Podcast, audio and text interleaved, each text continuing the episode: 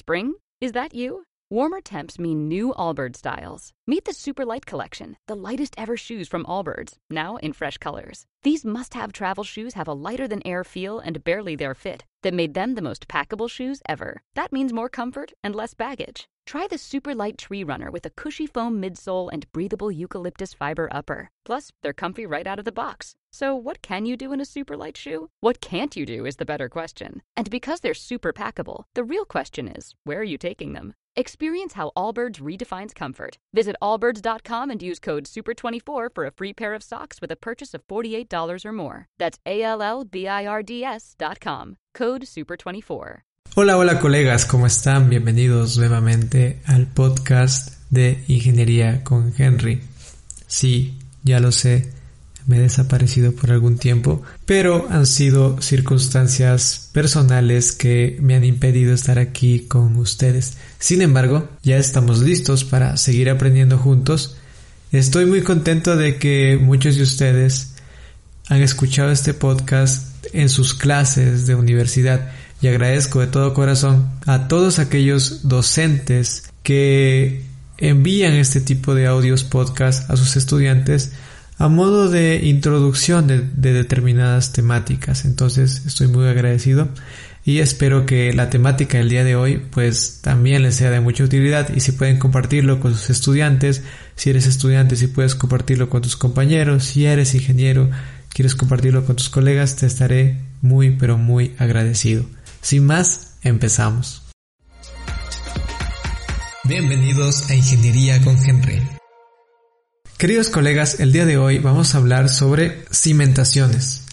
Todos sabemos que las estructuras, en su gran mayoría, se apoyan sobre el terreno. ¿Y por qué en su gran mayoría? ¿Acaso hay estructuras que no se apoyan sobre el terreno? Y sí, hay estructuras que no se apoyan sobre el terreno, son estructuras flotantes que se suelen utilizar sobre todo en zonas marítimas. Pero en fin, la gran mayoría se apoya sobre, sobre el terreno. Ahora, al momento que construimos una estructura, el terreno empieza a formar parte de la misma sea cual sea la estructura, sea una presa, sea un edificio, sea un puente, sea una carretera, sea un muro, etc. El terreno forma parte de la estructura y debemos considerar que debido a que el terreno, por sus condiciones naturales, presenta menos resistencia y mayor deformabilidad que los demás componentes que conforman la estructura, este no es capaz de resistir cargas de igual manera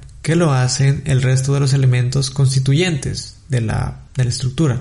Debido a esto, se busca que esa transición entre los elementos de la estructura y el suelo sea la más adecuada, sea la más conveniente. Entonces se necesita un sistema que permita transmitir cargas al terreno para que éste no falle o se deforme cuando exceda su resistencia natural. Este sistema del que hablamos se conoce como cimentación. Es decir, una correcta cimentación permite que el trabajo conjunto entre la estructura y el suelo sea el más adecuado, sea el más eficiente. Es por eso que tiene mucha importancia una adecuada selección y un adecuado diseño de la cimentación. ¿Y cuál es el primer paso para seleccionar y diseñar una cimentación de manera adecuada? Y la respuesta, queridos colegas, es el estudio de suelo, la exploración de suelo del terreno en el cual se va a implementar el proyecto. El estudio de suelos nos va a permitir seleccionar el tipo y profundidad de cimentación. Además, nos permitirá evaluar la capacidad de carga de la cimentación nos da información también respecto a posibles asentamientos que pueden ocurrir a partir de las cargas de la estructura. Nos permite también determinar potenciales problemas en la cimentación, como suelos expansivos, suelos colapsables, rellenos sanitarios. También nos permite determinar el nivel freático que existe en la zona o si hay presencia de aguas superficiales. Y además, un punto importante es que nos permite establecer sugerencias respecto a los métodos constructivos que se van a emplear en función de las características o tipos o condiciones de suelo que existan en el lugar de implantación. Por tanto, queridos colegas, el primer paso para poder diseñar una cimentación es realizar un estudio o una exploración del terreno. Existen diferentes métodos que se establecen en función de las características del proyecto. Luego, de ahí se deriva toda la información que se necesita para poder diseñar las diferentes cimentaciones que, que, puedan llegar a necesitarse para un determinado proyecto. Con los datos derivados del estudio de suelo podemos realizar el siguiente paso, que es plantear las alternativas de cimentación que existen para el proyecto bajo estudio. Y sí, existen varias alternativas que se pueden utilizar para un solo proyecto, que luego pues evidentemente se tienen que discretizar o hacer un proceso de selección para poder determinar cuál es la alternativa más adecuada, pero en principio no se debe descartar ninguna alternativa de las factibles que existan obviamente para el proyecto que se está ejecutando. Entonces, esto quiere decir, queridos colegas, que existen diferentes tipos de cimentación.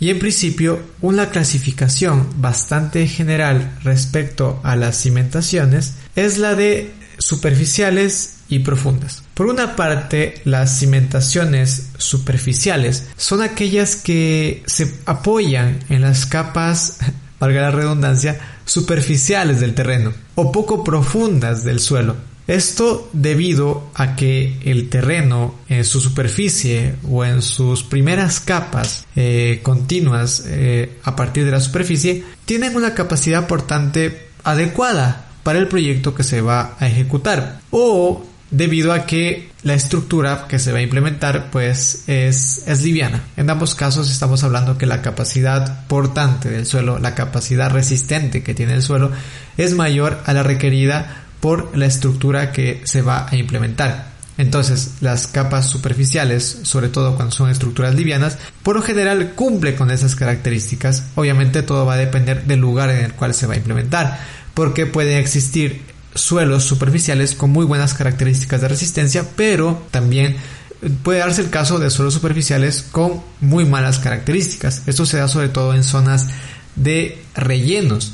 Y esto ha pasado mucho en varios proyectos y de la experiencia personal también puedo comentarles que es muy importante pues la exploración de suelo en varios puntos del terreno en el cual se va, se va a implementar porque en ocasiones hay zonas del terreno que pueden ser relleno y que en un principio si hago una exploración en un solo punto pues no se determina.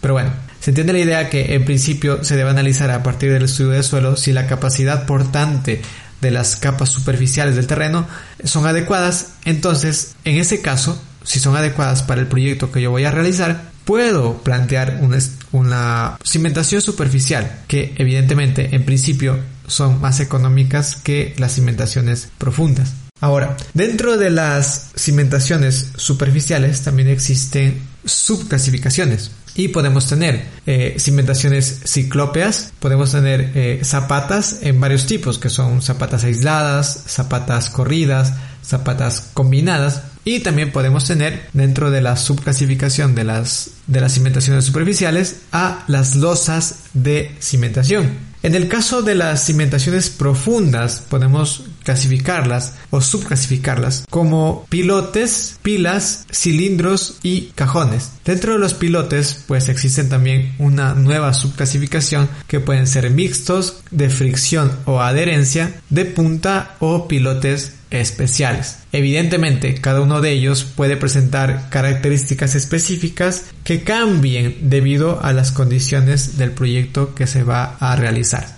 Entonces, la adecuada selección, como habíamos hablado en un principio, va a depender mucho de las características del terreno. Las características mecánicas del suelo de implantación me van a dar el punto de partida para yo establecer las alternativas y puedo decir, bueno, voy a plantear una cimentación superficial con zapatas aisladas porque yo veo que es pues, lo más adecuado para este edificio que voy a construir. Pero luego durante el diseño puede que esas zapatas aisladas pues eh, no cumplan con las características necesarias para transmitir las cargas. Yo tenga que incrementar, qué sé yo, y aplicar una zapata corrida o aplicar luego si eso no cumple una losa de cimentación.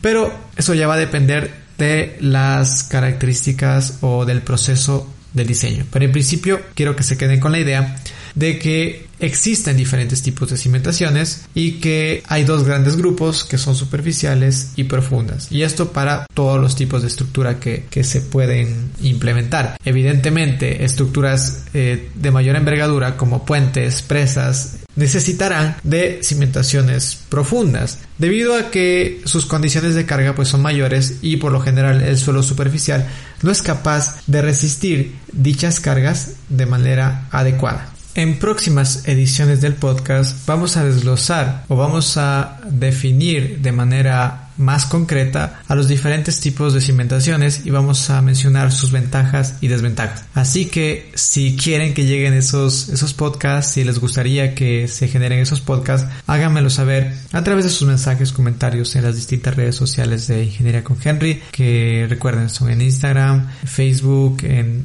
TikTok, que eh, estamos como arroba Inge Henry. Para finalizar, quiero mencionarles cuáles son los requisitos esenciales que debe satisfacer una cimentación, los cuales son o serán los criterios que me ayudarán a seleccionar la cimentación o el tipo de cimentación más óptimo para mi proyecto. La cimentación que seleccionemos debe brindar una seguridad razonable contra una falla por resistencia al corte.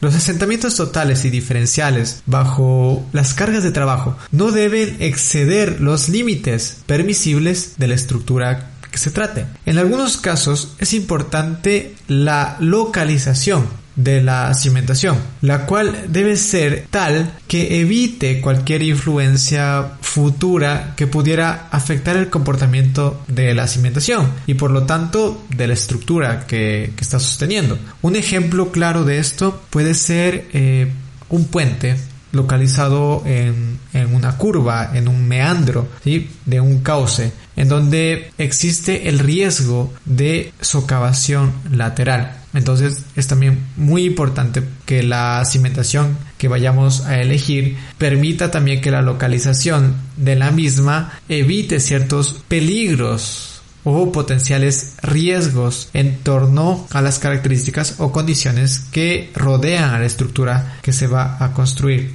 Las estructuras eh, hidráulicas como puentes, eh, presas, eh, diques, canales, deben satisfacer además un requisito indispensable que es la permeabilidad. Entonces debemos tener eso en cuenta como criterios, o sea, en principio como criterios de selección de nuestra cimentación. Eso es todo por el podcast del día de hoy, queridos colegas. Retomamos nuestras actividades de la, de la mejor manera hablando de este tema muy especial, muy bonito que es las cimentaciones y espero contar con su presencia, sus comentarios, sus sugerencias para próximas ediciones de este podcast. Sin más, espero que se encuentren muy bien y les envío un gran abrazo.